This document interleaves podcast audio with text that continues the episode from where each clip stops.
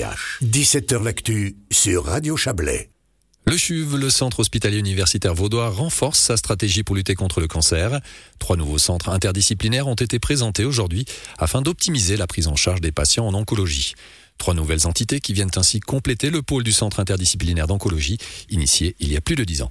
Pour faire le point sur ces nouveautés, on en parle avec le professeur Mathias Roth-Kleiner, vice-directeur médical du CHUV c'est un événement très important pour, euh, pour le CHUV, mais pas seulement pour le CHUV, mais pour tout le système de santé et surtout pour les patients qui en, peuvent en profiter.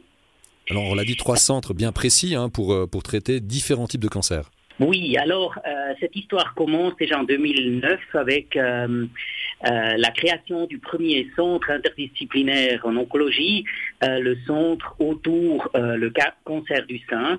Et puis depuis, la décision de la direction du CHUV a été de créer vraiment des, centres pour toutes sortes de, cancers ou d'organes avec les, les, cancers qui sont associés.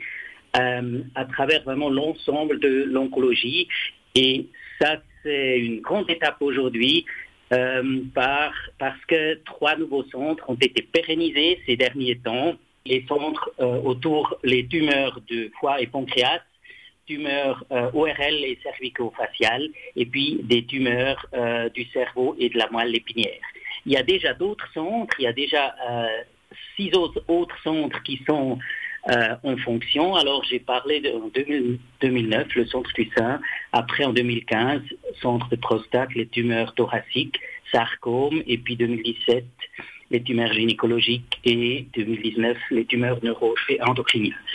Alors c'est vraiment une, grande étape de, pouvoir euh, augmenter euh, l'offre pour les patients, pour la prise en charge très spécifique et très spécialisée, mais individualisée des patients avec un cancer qui est pris en charge par des spécialistes. Et je pense que ça c'est ça c'est le, le, mot important, la collaboration des, spécialistes. La médecine est devenue tellement compliquée avec beaucoup de, de, nouvelles, euh, euh, nouvelles stratégies de traitement, de diagnostic, que les gens se spécialisent au fur et à mesure sur un type de cancer, un organe avec les, différents euh, cancers qui, sont associés. Et puis pour ne pas être euh, trop spécialisé, on met ensemble tous les différents spécialistes pour que ensemble le dossier d'un patient puisse être évalué et puis qu'on puisse chercher euh, la meilleure approche de, diagnostic et de traitement pour ce patient. Exactement. Alors vous soulignez deux, deux, éléments extrêmement importants, la coordination entre les différents centres, et également le, patient qui est au centre de toutes les réflexions. C'est tout à fait euh, l'idée euh, de, ces centres qu'on met ensemble la grande compétence des différentes personnes, l'infrastructure qui est à disposition, avec le patient au focus. Euh, ces spécialistes, c'est pas seulement des médecins, c'est de toutes sortes de, métiers, de professionnels de santé, c'est des infirmières, des physiothérapeutes, des logothérapeutes, des psychologues. Il y a toutes sortes de spécialistes qui accompagnent le patient. Mais pour éviter qu'il y a plein de monde qui euh, sont autour, qui gravitent autour du patient, le patient, il va principalement l'infirmière qui l'accompagne pendant tout ce processus. C'est toujours les mêmes personnes et comme ça, ça permet, malgré toute cette spécialisation, une, vraiment une personnalisation des soins, une individualisation des soins pour accompagner le patient dans une situation euh, assez compliquée dans sa vie. Et en termes de coordination, on a bien compris, hein, différents centres interdisciplinaires, il y en a neuf aujourd'hui. Euh, la coordination est extrêmement importante pour faire en sorte que le patient ne se sente pas perdu quelque part. En effet, les neuf centres, euh, ils sont un à côté de l'autre. Chaque centre s'occupe d'un organe, un type, euh, d'organe ou de cancer. Alors, par exemple, le, le premier centre, c'est le centre au niveau du cancer du sein.